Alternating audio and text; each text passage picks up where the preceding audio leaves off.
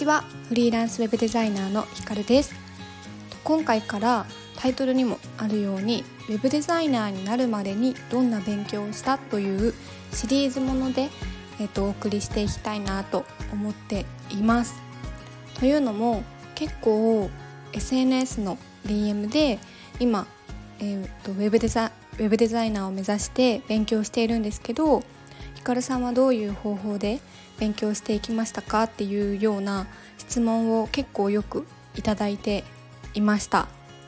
なのでまあなんかその、まあ、勉強の手順というところでこう悩んでいるというかつまずいている人も、まあ、多いのかなというふうに思ったのであくまでも私の場合になってしまうんですけれども少しでも参考になればなと思ってお話をしていくことにしました。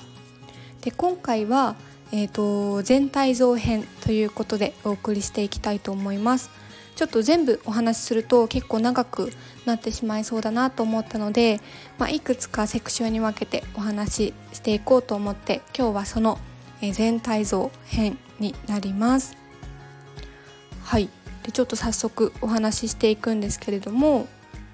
私の場合ウェブデザインのお仕事をしようっていう風に決めてからなんかスクールに通おうっていう選択肢は割と初めのうちからなくって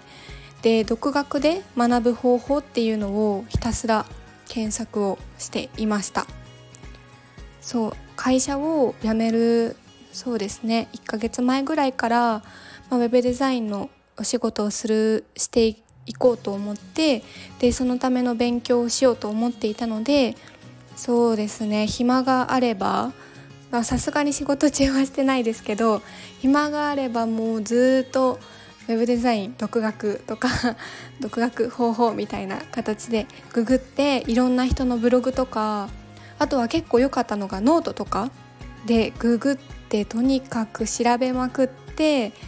で、まあ、こういう方法がいいらしいっていう情報をひたすら集めまくっていました。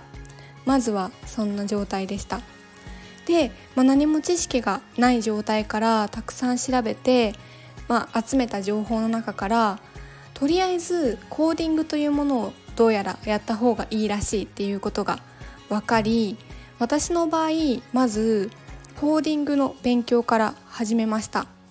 これお話しすると結構うん珍しいって言われることが多いんですけども私はデザインから入ったというよりかはコーディングから入ってコーディングが先にできるようになったっていう感じです。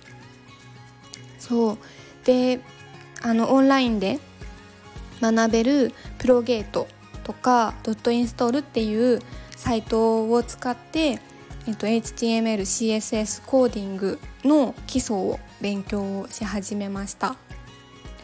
でその後でこう少しずつコーディングに慣れてきたっ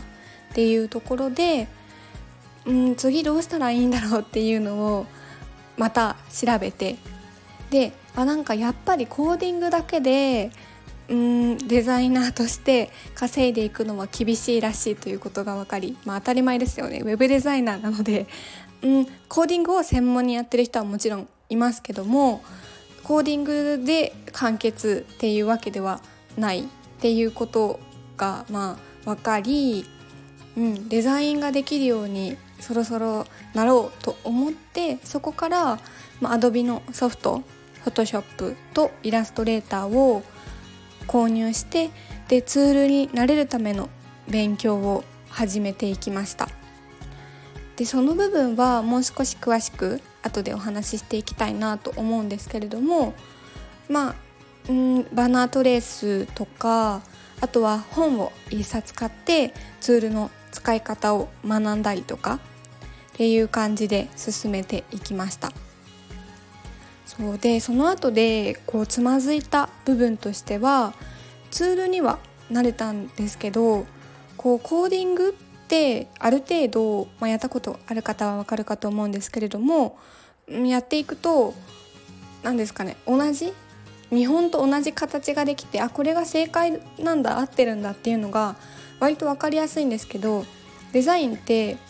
なんかトレースばっかりしててもトレースすることでなんか仕事になることってまあ当たり前ですけどないじゃないですか。一から作るっていうことを考えた時になんかどれがいいものなのかというか、まあ、正解はないと思うんですけど自分の作ったもので悪いところもわからないしいいところもわからなくてうーんどうしようっていうところですごくつまずいてしまっていましたでそんな時あの当時会員だったシーライクスっていうスクールがあるんですけれども私はあのシーライクスに会社員時代の時にオフラインで通っていたことがあってその時は全然ウェブデザインとかあの学ぼうっていうのではなくて会社でやってる仕事以外に知識をつけたいなというふうに思って、えーと、広報とかブランディングの講座を受けていたんですけれども、まあ、ずっとそのまま会員ででその会員だったシーライクスがどうやらオンラインに移行したらしいっていうことが 分かり、まあ、ちょっと遅いんですけども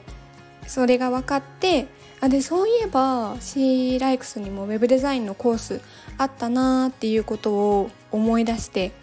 であもう一度おさらいも兼ねて講座を受けてみよう。で、まあ、スクールに通ったら先生もいるしあのフィードバックもらえる機会もあるからそこでこうもうすでにお仕事されているデザイナーの人から意見をもらうことで自信になるかもしれないなっていうところで講座を受け始めたっていうのが、まあ、一連の流れですね。なのでうーんなんか私の場合結構周りの方のうー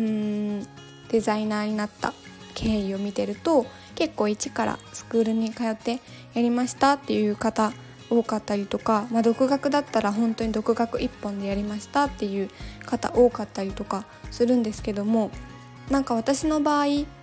ーん遠回りしたっていうことはないと思うんですけれども結構おかしななんかやり方で習得していったなっていう感じが自分の中ではするんですがまあでもそういった順番ですね。なのでまとめるとうーんまあほぼほぼ独学でコーディングを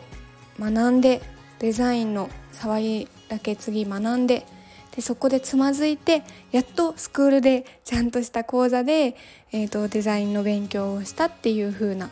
流れになっています。ですね。はい。参考になりますかね。でやっぱりうん結構よく質問いただくのは本当にその細かい部分。例えばコーディングだったらどうやってそこまで自分で調べてできるようになりましたかっていうところとか、まあ、デザインも最初何から始めましたかっていう質問も結構多くいただくのでその部分うん私がやったことを伝えつつ、まあ、やった方がいいなって思ったこととかこれは別にやらなくてよかったなって思うこととかっていうところも含めてお伝えしていけたらなというふうに思っております。はいちょっとねあの口頭なのでなんかイメージが湧いていただけるかっていうところが結構重要だと思うんですけどなるべくゆっくりまとめつつこうあの聞いてくださる方に理解してもらえるようにお話ししていけたらなと思っております。はいでちょっと、まあ、続けてこのウェブデザイナーになるまでどんな勉強をしたかシリーズをあの更新していくかわからないんですけれどもちょこちょこまあ、今日全体像編お話ししてコーディング編、まあ、デザイン編とかお話ししていけたらなと思っておりますので興味のある方は聞いていただけたらとっても嬉しいですはいでは今日はここでここまでで以上になります。さようなら。